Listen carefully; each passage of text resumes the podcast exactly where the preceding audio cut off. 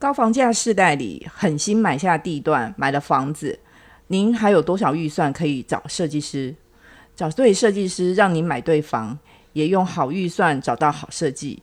今天特地邀请到美丽店设计庄恩泽设计总监来与我们聊聊，买房必须找到好设计，让你买对房屋，不只能节省装潢费，还能改变人生。我们欢迎庄总监。好，各位好。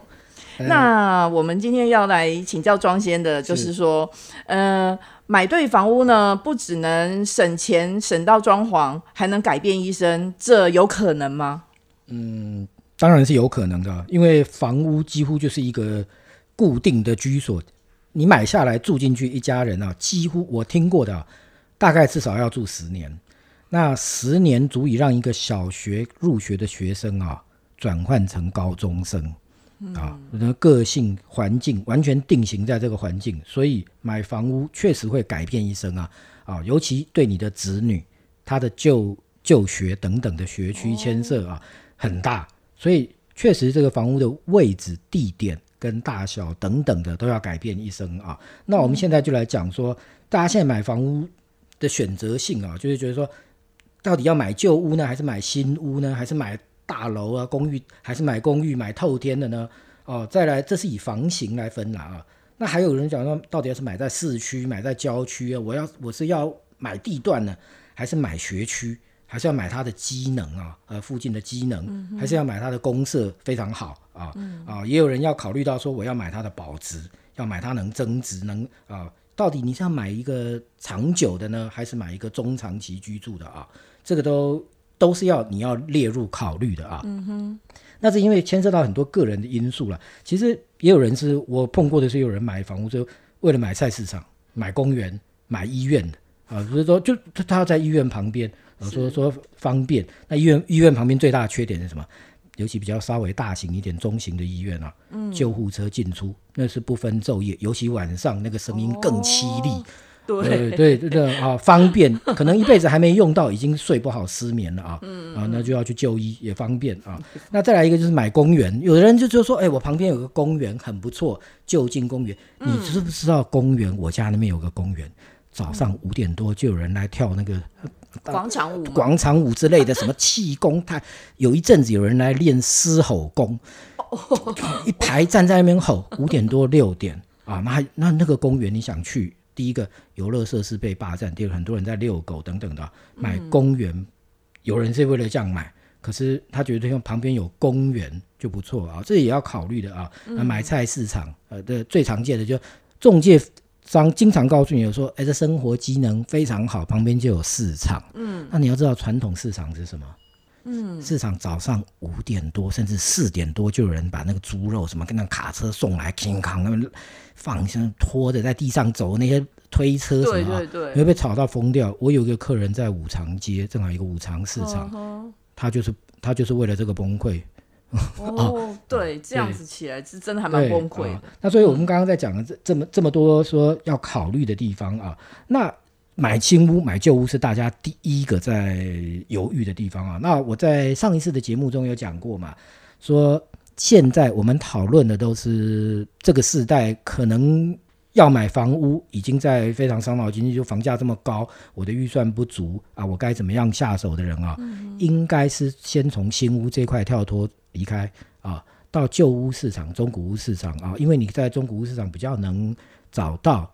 比较低价的，符合你的预算的，而且比较容易挑到一个你觉得生活机能、交通等等都还可以的位置啊。因为新房屋毕竟在双北区啊这种都会区已经都先去有饱和，还能盖，要么就是豪宅，要不然就是比较偏远新开发的所谓的这个从化区之类的啊。所以我建议说，还是从呃这个中古屋开始找啊。那买大楼、买公寓还是买透天，这个这是随个人啊。有的人就是觉得买公寓比较划算、比较便宜啊。那对，确实公寓一定是比较，因为它省下很多什么管理费啊、电梯啊相关的这些东西啊，然后公设比也相相对的低嘛啊啊，这个都是个人要去考虑的。那至于买市区、买郊区，这个就要很认真的去思考。嗯，谁都知道郊区便宜，市区贵嘛。那郊区低，房价低，跟市区房价。高，它的差别在哪？就在交通。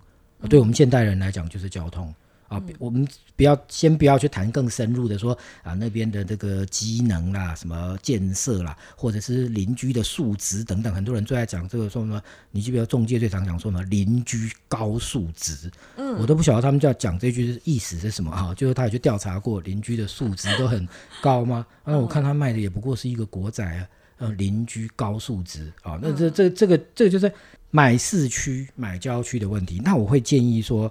当你这个购屋在买市区的时候啊，嗯，你考虑的一定是便利性嘛，啊，交通便利还有保值等等的，那你的相对预算，你的预算就会降低，因为变成同样的预算，你一买市区就降低了，因为房价偏高了嘛，那你就要能有弹性的去缩小一点，说那我的平数就要小一点，啊，我的我我用这个去交换等等的啊。要有弹性嘛？那像我们讲说买地段、买学区、机能啊、什么公社啊这些啊，学区是一个必须考虑的啊。很多人是为了学区而买房子。蛋白区的小家长想把小孩送进蛋黄区的学校读书，说同学的素质比较高，这是继刚刚邻居素质，有有有又又有一个素质啊。同学素质。对对对，那你要写要想一点哦，我你住在你明明是住在蛋白区，你把小孩送到。蛋黄区觉得数值比较高，那那些数值比较高的就觉得蛋白区的数值比较低的怎么跑来念啊？这这有一些很多东西就是你要思考都是两面的嘛啊。那我们常碰到人讲说买地段买学区，我买了这个地方，因为它有学学区在，我的小孩就可以就近念这个学校。国小还好，你还可以撑六年，国中就三年啊，扣掉你买完交屋完搬家进来剩两年。啊，两年多，那你一转眼他就毕业，高中一毕业就不是学区制了，对。啊，所以要考虑的就是说我这个学区准备撑多久？假如你有两个小孩，一个现在还在念，一个念小学，已经刚开始要念国中，那还可以，你可以一直延续利用这个学区，嗯。啊，那到高中啊，我真的碰过一个例子哦，他小孩在内湖考上一个高中，他陪小孩去看学校的时候，在旁边买一个预售屋，快要已经。边盖边不是不是，就是是已经快大概到一半了啦啊，还有一年左右要交屋，他就觉得说他小孩要从类似阳明山那种山脚下那个那个故宫故宫博物院那里啊，至善路那里到内湖去上学，好远啊，所以他就在那边买了一个预售屋。可是他跟我讲了以后，我刚他讲说这个预售屋，他说他我问的时候，他跟我讲说大概一年可以交完工，我完工到交屋。可能没那么快吧，啊，结果等到他交屋的时候，他女儿啊已经高三了，要毕业了，要毕业了，而且是大概就是高三中间那个寒假了，嗯，啊，再来就剩半学期了，那他就决定不装潢了，就想要卖，哎，那还运气还不错，还可以卖一个不错的价钱，就交屋以后，那时候还没有那个那个那个几年的限制啊，没有这个所谓奢侈税啊这些的啊，啊，他就脱手掉了啊，那这像这个就是一个说，嗯，他买错的例子嘛，啊。嗯，那我们现在来讲说，大概这大个人每一定要把这些都考虑进去啊啊，房子的保值性啊，啊，你是要买长久的，啊，我要准备这个房子买下来就要住一辈子啊，还是买一个中长期的、中短期的啊？我迁就于学区，迁就于怎么样啊？然后我未来再再可能再转换嘛啊？那我们现在要讲一个说最常讲的就是有一个例子啊，就是就是这一类的说买爸妈，你有听过吗？哦，有有有，嗯，就是什么叫买爸妈，就是买在我爸爸妈妈家旁边，对，我公婆家附近，美其名这些年轻人叫做我碰过都这样讲说，可以就近照顾我爸妈嗯，他说其实不对，是就近啃你爸妈，哦，帮忙带孩子哦，什么回家去吃饭哦，什么假日就帮我买，帮我收包裹什么的啊，帮我去缴费，帮我领挂号。我听到的都是这样啊，那像这种的话，也是一种考，也也是一种思考了，就是在就近在呃，这些亲人、亲戚、朋友、亲人附近买啊，这也是可以列入考虑了啊。那通常我碰到的都是爸爸妈妈赞助了不少钱。啊，哎，就是所以他们就不得不买在旁边。那你为了感谢爸爸妈妈帮你赞助你买房屋，结果继续又开始啃他们啊，这样子我觉得这是不太好了啊。就是年轻世代跟那个老人老一辈的生活等等有一点距离啊，是比较好的了啊啊，不一定一定要买爸妈，记得啊，嗯嗯。那个，我们有时候讲说啊，那大家这买对啊，就是房屋怎么样？到底要怎么样叫买对？我刚刚已经讲了这么多，你要自己去衡量。是买对，就是一切都愉快顺利嘛。那我们主要的主着眼在一个买乱买买错啊，着急就会乱买啊，时间紧迫就会乱买啊，慌张怕房价涨，时间紧迫就是我也有这样子的例子啊。嗯，准备要买房屋了，先卖自己的，看看我这个房子能卖多少钱啊？先投到市场上，知道我有多少钱，我才能准备去看我其他的房屋。好像有这有这有好多，我碰过好多个来找我们装潢的，说，我跟你讲哦，我只剩大概四，连现在开始算起，只剩四个月。我说为什么？他说 我房子上个礼拜卖掉。我说，那你现在这个房屋？他说我也是在一个礼拜之内决定赶快买，因为我卖先卖了。所以他赶快临时把他之前看几个房屋中间挑一个就买了，因为时间紧迫。我说你为什么卖那么快？他说没有办法，中介来看一讨论完，我资料才给他，第二天就第二天就有人来看，就成交了。说错过机会就没了啊，好吧，那就就是我们上次在讲说，说明他卖太低了啊，也有这种可能。那在这么仓促的情况下，他买房子他就不一定能慎慎重的选择了。嗯哼。啊，那我现在要举几个啊，说发生我直接接触到乱买买错的例子啊。嗯，那个有一个例子，我有一个律师的客人啊，那他为了就近，因为律在台北市嘛，律师最常到哪里？法院。啊，对，那他就感觉说，嗯，我就他看到的房子，后来就在中正区，就是离台北那个地方法院、地检署啊什么，这很近的地方啊，总统府后旁旁边那一大块啊。那个时候，因为他小女儿正好在读北语女，哦，也蛮近的。对，他就觉得说，我我要买在那里，好，结果他就真的把买在那里，他就买了一个在那房子，就是所谓的博爱特区里面了，啊，结果很不巧，我帮他装潢的，我在装潢的时候，那个大概是几年前台湾的示威游行抗争最多的时候，哦，对，博爱特区动不动就封锁起来，封的，我在施工的时候就已经造成我们的工人没有办法去。打电话到公司来讲说，全部封锁住，我们卡不让我们卡车进去，我们要载料进去不能去，什么叫？那变成一个很大的麻烦。嗯，那这他这个房子就装潢一下停一下，那今天不能弄，我们后来必须变成我们要天天去掌握那个有没有，就有没有示威游对有有没有有没有示威游行，跟那个媒体记者一样，开着 S N G 车随时要赶到一样。后来我发现有一个地有一个地方确实可以掌握到，就是中正一分局、二分局，我们还真的上去查、上去问，然后结果哎，发现说明明没有公告要要封锁路段，为什么又封锁？还想要打电话去骂，他可以告诉你说，呃，临时有人来，我们就要那个蛇龙巨马就要拖出来啊，那你们要装潢，你们可以诶跟他解释啊，东西车停那边徒步进去啊。我说一车子的材料怎么徒步进去？你们一定要能放行嘛？他说不行，卡车就是不能过啊。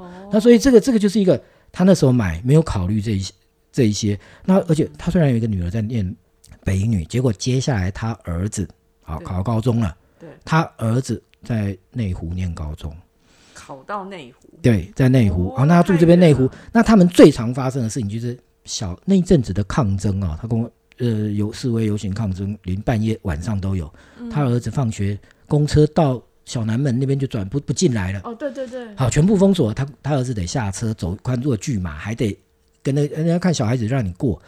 他说我们住这里啊，真的是跟住在那个那个监狱里面一样，知道我说感觉很安全啊，到处都是什么保一总队、保二总队这样保护你们。事实上，这个例子就是让他不得不卖房子啊。哦，对，那他自己就尝到这个教训了，绝对不买在就买在这样子的一个特殊区域。那你知道卖中介在卖房子就讲说，哇，这在这紧邻博爱特区又多安全又什么的等等的一大堆一大堆术语啊。事实上，这是最大的缺点。嗯，啊，这这是一个很大的很大的缺点嘛。那再讲一个例子，就是买的太偏远。嗯，啊，我们碰过好多例子都是买偏远的啊。啊，后悔了。那他为什么要买那么偏远？因为他觉得偏远远远的地方便宜嘛。那买了买下来以后，整个生活大乱，全家还连小孩就约定早上一起。偏远的地方代表什么？没有公共运输系统不发达嘛。嗯。啊，公车公车班次不够。呃，没有捷运啊等等的，那只好全家开车。爸爸开始带着太太准备上班，早上要赶小孩七点半到校，就一路。一路送送送送到那边，啊，大家都要提早出门，嗯，好像他我碰过那些好几个都早上六点半七点就全家一定要出门，一定要动身，差不多六点半哦，嗯，一定要动身哦。然后一放学又得去接啊，不可能，爸爸不可能都去接，就妈妈先下班或小孩自己在安亲班等他们等，再开车过去接，然后回到家晚上七点半。你想一天十二个小时啊，他有二十四小时，他有十二个小时啊，在外面回到家的时候，再过几小时就要准准备睡觉了。赶快催促小孩，赶快写功课，赶快收拾东西，要睡了，要睡了。早上就是催促小孩起床，起床还来不及，每天都活在这种催促中啊，就是哦，快快睡，快起这样子啊。家变成没没有感觉了啊，全家的那个生活中心，我们讲说家庭里面的起起居室好了，大家看电视啊，这个地方几乎就在那台车里面，大概一平的空间，度过最长的时间，都是在汽车里面度过啊。那我自己有一个。朋友啊，他们夫妻两个还算蛮认真，他们买到桃园去，嗯，都在台北上班哦，东区上班。那他们就觉得说，我到桃园买了一个新的房屋，把把台北的旧房屋卖掉啊，家里面帮忙出一点钱，就到他觉得。反正我们现在没小孩，我们夫妻两个人就很自在嘛，一起上班，一起下班，公司都在台北东区嘛。对，就是他们从桃园开始，每天这样子折腾，也是这样，早上七点多就要出门，晚上到七点多才能回家。嗯，那大部分时间，两个夫妻两个都在车上，以后，哎，就他们两个还还蛮不错的，勤学苦读。他们那每天，我不晓得他们哪边弄一大堆 CD 来听那个什么学英文的，然后参加全民英检，就像每天在车上听啊，就五个。两年的时间，他们两个人都通过全民英检高级班、高级测试啊。那这是我们听到说有一个意外的收获嘛？对，是意外的收获。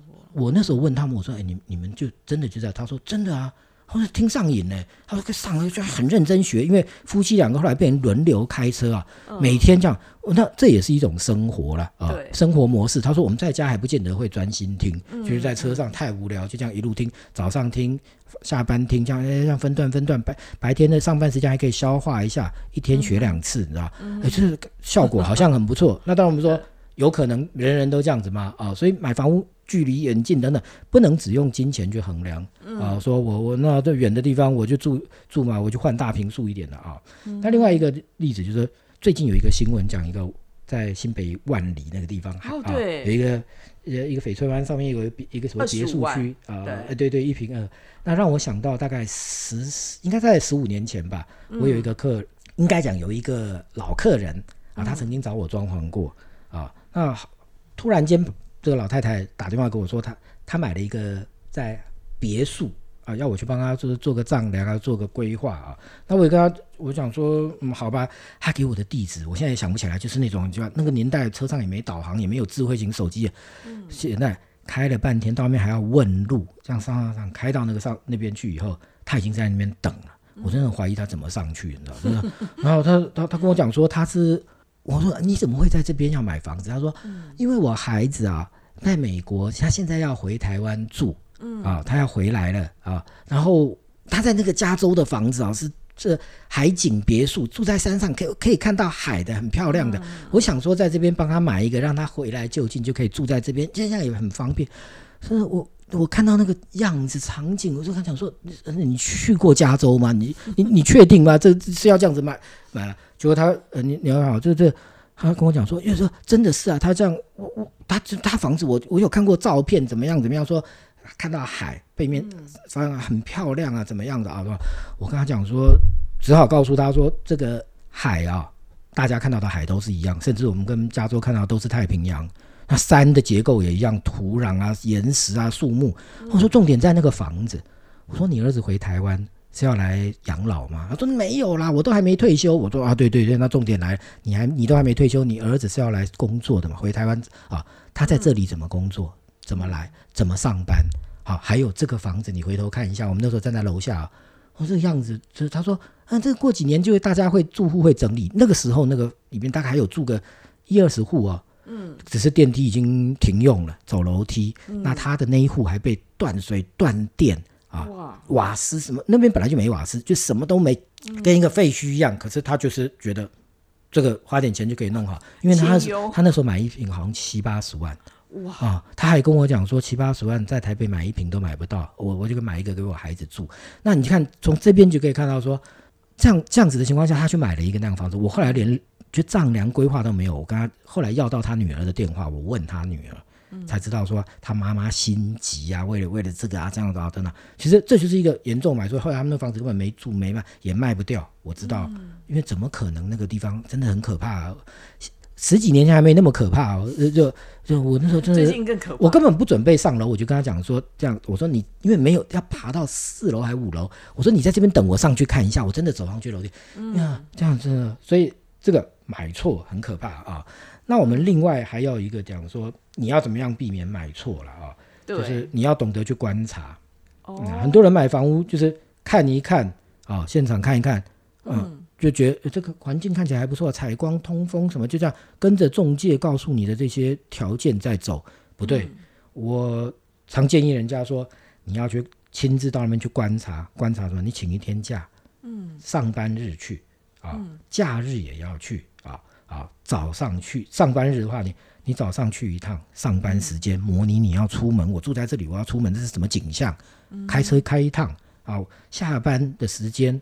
准备从你现在上班的位置，大概的时间开车开一趟走走看啊，还有入夜，入夜大概我们讲说吃晚饭他睡觉的那段时间，第一个你可以看到所谓的点灯率，看看里面住了多少住户这边呢，然后看看这边的住晚上最容易看出住户的水准哦，对对对啊，那那这个。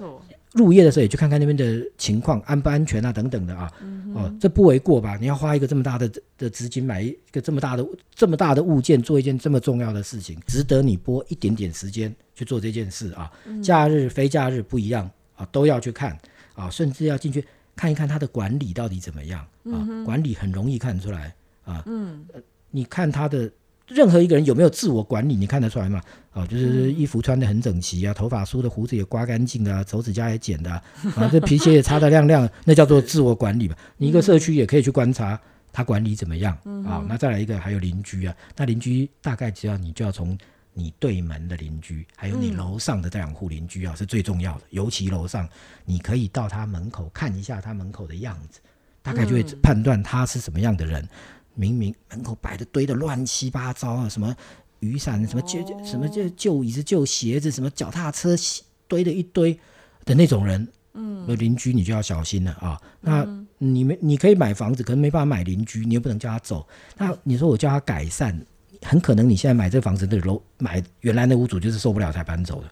哦，所以这一定要看啊，尤其最重要就是这个我我讲的试开车就是试交通，对对对，我们很多东西都要试营运嘛，对，反这么重要的，人不试一试你的生活营运一下啊，模拟一下啊。那再来一个，我们刚刚有提到一个问题，就是你刚刚有提到一个说，我们买房屋是不是要这个一次就能到位啊？是不是能终身适用啊？这种问题嘛啊，是是不是有可能一一次终身就到位了？当然有可能，你的。口袋很深，嗯，你一次就到位。我预计我未来要生两个小孩，我爸爸妈妈要接来住什么，甚至我要三代同堂，我儿子结婚也要也要住在这里，我要有三间套房什么，你买一百平啊，当然可以。可是我们现在要讨论的就是大家没有不不可能现在这样执行。我们今天针对的都是这些可能比较年轻世代的首购族之类的啊，就是循序渐进。对，那你不，我们最重要的就是说。怎么样去计划性的买屋啦？我会建议首购族啊，你一定要计划性的购物啊，不要是觉得我现在有一笔钱啊，我爸爸妈妈现在同意让我买，要帮我一点忙，我就在这个节骨眼就赶快开始有我有多少预算，那我就开始去去套套套套在哪一个适合我预算的房子啊，看啊再来看地点什么等等的啊，嗯，不对，你一定要像我刚刚讲的，你一定要把你的生活等等的东西优先顺序先排列出来以后，才把预算考虑进去，才去放进去找。不能先用钱，很多人就想用，哎，我这个钱最大可以买到几瓶？从台北，呃，台北只能买八瓶，呃，再往外一直移移移出去，嗯，那，呃，哎，到了三峡，可能可能可以买十十八瓶，到了哪里可以买到？好像买买很大，就就买到乌来，啊，那那那这个这个就是一个你在衡量的时候顺序错错误嘛，啊，对，我们现在有一个建议，我有一个建议啊，就是现在大家买房屋要有一个所谓的一少一小。三遍，哎哎，这这这，嗯，这这不是在卖药什么什么什么什么什么扫啊？我们常讲啊，就是一少一小三遍啊，这样比较好记嘛啊。嗯，贷款什么一少一少，贷款要少啊，相对你的负担要少，你这个房子不要把你拖拖三十年、二十年，解决不了贷款背那么重啊，整个生活品质都没有了。然后平数要要小，因为你的预算不够，你可以容忍一下平数小一点。啊，没有办法，这个时时代就是这样，我没办法买大房子的时候，我需要有房子，我宁可小一点，就像车子一样嘛啊，啊，就是嗯没办法，我就是买一点买一个小一点的车，也有它的便利性了啊。那还有一个最重要的三便，三个便利性，我们讲交通便利、生活便利，还有一个很重要的就是脱手要便利。哦，对，那脱手便利，呃，交通便利、生活便利，这已经不用讲，就是大家觉得说，那蛋黄区一定最便利嘛？嗯，不不见得，我们是以相对的来讨论嘛，啊，就是说，总是你在某一个区域找了几个房子，在找在比较的时候，一定有中间还是有它的差，交通的跟生活的便利性还是有一点差距嘛，啊，啊，那这个脱手的便利性就很重要了，因为我们时间拉长了，它要。你居住的时间几年若干年以后，你可能要调整，想要换屋等等的啊。你买错地点，买高了，嗯啊等等，你脱手不了，你脱手不了，你后面的计划就不能执行。你这个卖不了，卖不高，要赔钱卖啊，那你就会延误到你后后面要进行的计划。所以我刚刚我们回到一个会不会改变一生，确实你就看到要改变一生了。你只要供需在变，这个社会未来人口结构可能会改变。哦，说不定政府有什么效效率出来打房打得不得了的，或许啦啊啊，房价会跌，那你要保持一个很大的弹性，就是说我万一不行，有什么机会我就要把它卖掉，那你要能有人能接手啊，牵涉到就是你的方便性嘛啊，那因为我们这个房子住进去以后，装潢完了，你人住在里面以后，未来要换屋啊，要买卖，要装潢搬家，要迁户籍啊，嗯，改一大堆东西是很辛苦的。你嗯，一定是要有一个收获，有你才值得你去做嘛。那你发现要做这件事的时候，还得赔钱，你就不想做，你就是因陋就简，一直待在那边，就就就就终老在那里啊。所以你要觉得说，我这个房子其实一个未来性是很重要的啊。嗯，我们现在活在这个时代啊，你不得不这样做了，因为房价太高，你只能走一步算一步啊。啊，那这个这是我我们在这这个部分的主要建议啊啊。嗯，那现在我们还有一点时间啊，嗯，那在讲这个钱要怎么花在刀口上啊，嗯啊，那钱花在刀口上就是其实是一个对很残酷的问题啊。那我想这个可能我们还会再延续一些到下一个下下一次的节目再谈啊。我们现在就几乎我们几乎要把它集中在一个买屋钱要如何花在刀口上啊。第一个，很多人说。我用地段就去换现金，我们刚刚提到嘛，说保值性。对，那他我我所谓的地段，他们讲的时候地段就是说我的预算不够的时候，我挑偏比较偏远一点的地段啊，房价相对低的地段，我的感觉预算就变多了，我的钱就变变多了。嗯，啊，那事实上你牺牲掉的是什么代价？是你的时间，你的生活。那实际上家庭生活生活。代表什么？不是你个人生活，就全家人的家庭生活，嗯，也就是你的人生，全家的人生要去牺牲这些啊。那所以我觉得说，钱花在刀口上的话，你要考虑的不光是房价的问题，还有全家人的生活未来。是，嗯，好。那我们听了庄总监这么非常精彩的跟我们分析了怎么样子买对房屋，然后还能够节省到装潢费，然后如此来改变我们的人生。那希望透过我们 Yabi Park 说生活的 Podcast，可以给各位带来更多好生活。